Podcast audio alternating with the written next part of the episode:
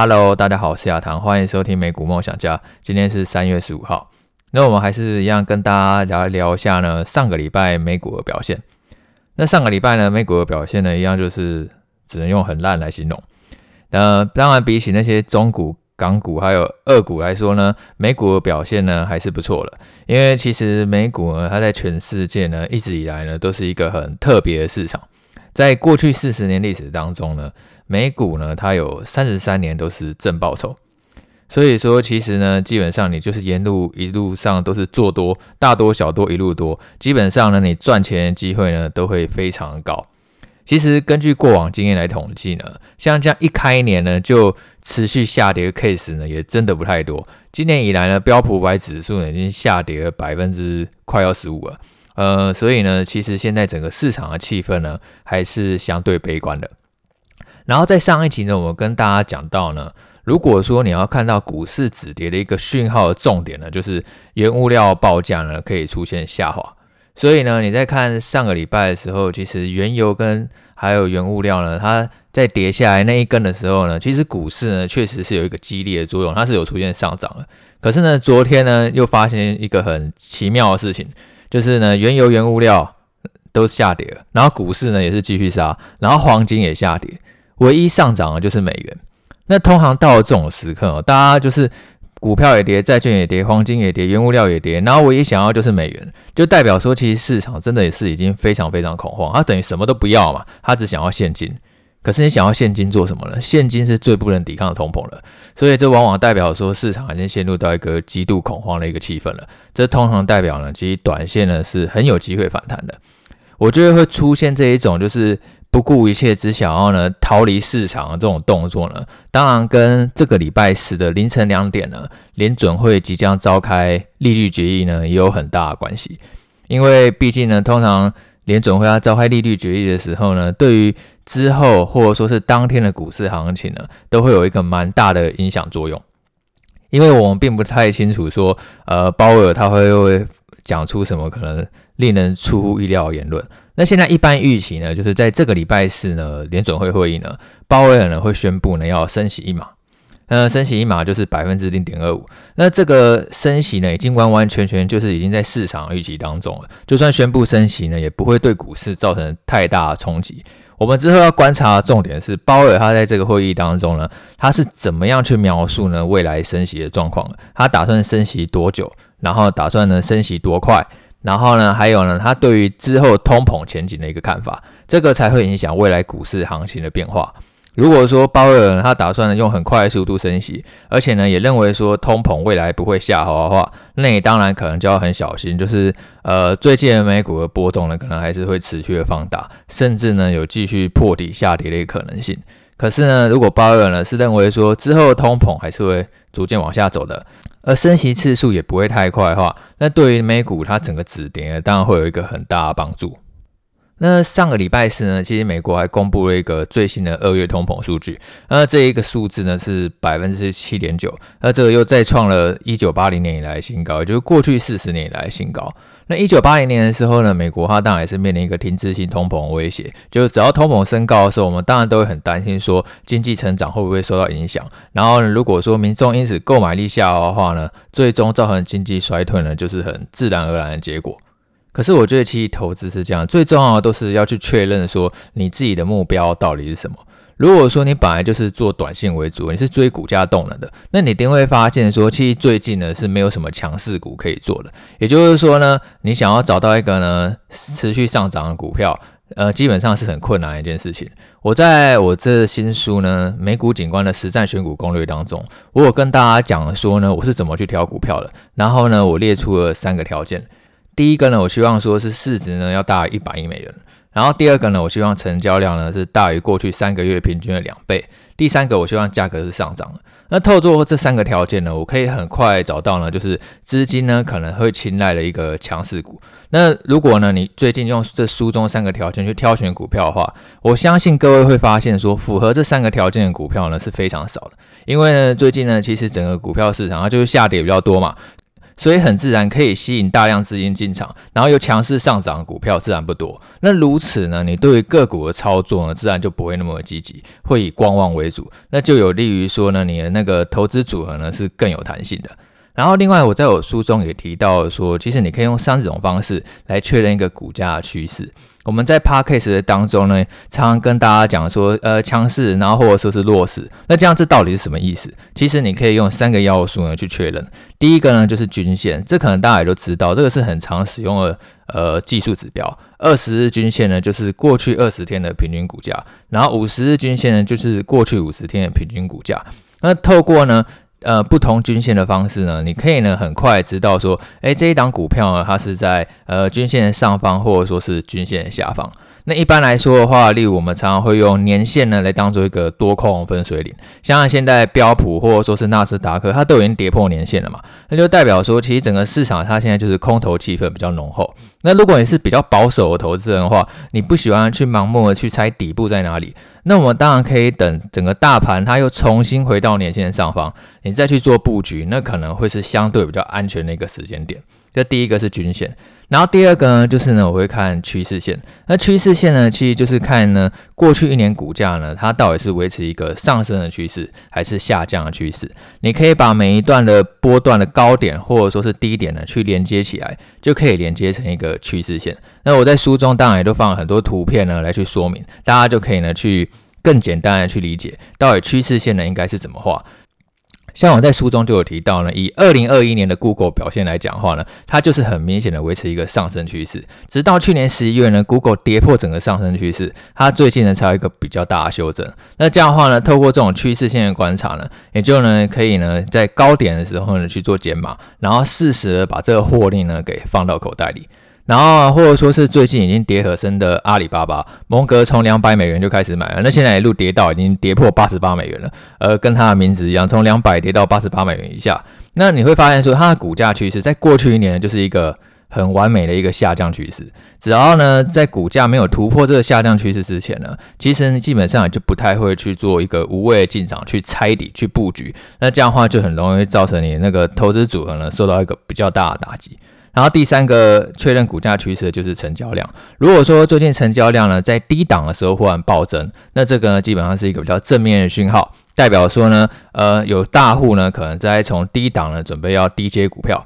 那相反，如果是在高档呢出现一个爆量，你就要很小心了，可能代表说股价呢已经有出现一个过热的情况，已经有大户正在出货，那也就要非常小心，说股价呢是不是有出现一个过热的修正。就好像好比说，我们上个礼拜呢说到那个能源股，最近呢可能有出现一个过热修正的情况嘛，因为它的成交量都已经大幅度的提升，而确实呢上个礼拜呢能源股呢也出现一个比较大的下跌，很明显因为成交量过热，大家都进场了，然后最近呢反而呢股价呢就开始去下滑了。反过来说，假设有一档股票是在低档爆量，那很有可能就是一个不错的标的，是可以值得好好观察的。那刚刚说的是短线操作动能的部分嘛？那我在我书中其实有将投资组合分成三块：指数型 ETF。然后成长股还有配息股，那个股的操作部分呢，因为它的波动的确就是比较大，所以呢，我们可以去搭配呢，我刚刚上面讲的三个要素呢，去确认股价的趋势。那如果指数型 ETF 的话，其实我本来就打算是长线持有。呃，最近其实美股的盘是不太好了，呃，没有相信呢，不会有人会觉得最近美股很好赚，一定都是不好做，大家都是一样难过。可是呢，如果你本来就打算长线持有的话，我反而会觉得呢，现在其实就是一个很好的一个布局点，等于说你开局就已经赢人家。甚至呢，有些朋友很幸运的，他到现在还是空手。那我反而会觉得呢，如果说你是现在才开始进场的话，你的胜率呢，一定是比去年才进场的人还要高很多的，因为你的成本就硬生生的比别人便宜超过八折以上。那这样的话，你的投资赢钱的机会自然会比别人高。而且我是觉得，只要未来前景良好的时候，当好公司跌到好价格的时候，我相信呢也是不会寂寞太久。像是以美国来讲的话，我觉得它的经济成长动能还是非常强劲的。假设说你是要去抄底俄罗斯或者说是中国的股票，那我就比较不太确定，因为我觉得这两个国家呢，它之后呢可能受到经济制裁可能性呢，也许都会非常高，这都会让它的经济成长蒙上一个很不确定性的阴影。可是呢，我觉得呢，美国呢它受到影响呢会相对比较轻微。但是呢，股票呢，它就一直在下杀的时候，那它的吸引力呢，自然就会越来越高。就算之后停滞性通膨真的来好了。那其实重点就是还是去回头检视一下你手上的持股，它到底是不是一个可以抵抗通膨的公司？它是不是呢？其实很容易就可以提高产品的价格，然后也不怕客人跑掉，然后是不是呢？只要每年投入一点钱，然后就可以让营收获利呢大幅度的成长。如果呢，它就是本身就是这样这么一个优质的公司，然后但是呢，股价呢却因为受到市场动荡影响持续的下杀，那你反而可以去观察一下，说这是不是一个布局好机会？当然，你也可以去搭配呢，我们上面提到呃三个要素呢，去确认股价趋势，那这样的话呢，就可以让你资金的利用呢是更有效率的。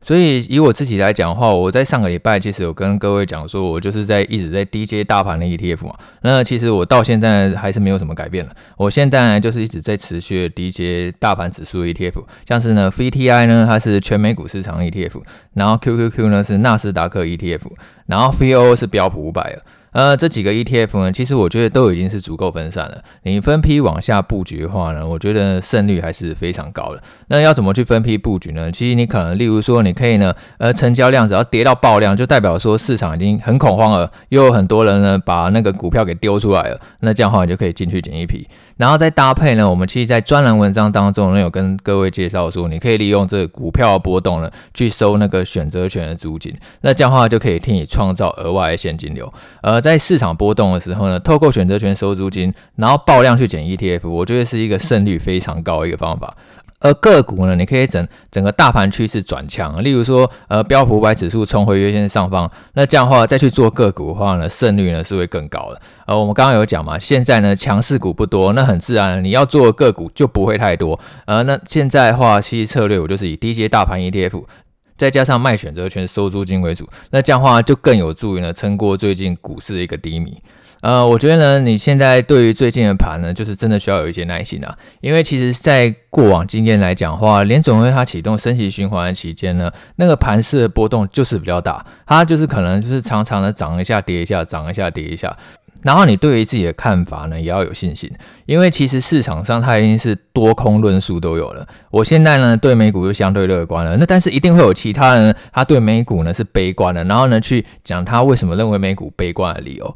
那那你当然也不是说一定要全然的去接受我的看法，你可以呢多方吸收各式各样的资讯以后，再做出自己一个判断。但是呢，最重要的是呢，你不能因为呢吸收太多不一样的资讯，反而搞到最后呢自己有一点资讯焦虑，然后不知道到底要相信谁。呃，对于自己的看法还是要有一点信念在，而不是人云亦云。那这样的话就很容易被人家鼻子给给牵着走。然后第三个呢，最重要就是我觉得你一定要保持你的投资组合呢是一个安心的状态，也就是说呢，不要呢是让你晚上睡不着，然后会让你晚上睡着很焦虑的。那这样的话就代表说很有可能这样的持股比重呢已经造成你的压力了。假设太高的话，你就减码，让自己呢可以安心睡觉。然后害怕错过反弹的话，你又不担心买的太少，那你就加码一点。其实人生本来就不是一跟零的组合嘛，总是中间有无限个可能。所以呢，投资组合也是一样的。呃，基本上来说的话，你就是要把投资组合呢控制在自己安心的水平。以我自己来讲的话，其实我现在持股比重大概已经七到八成左右。因为我对美股本身来讲的话，我还是相对乐观的。只是现在呢，组合呢就是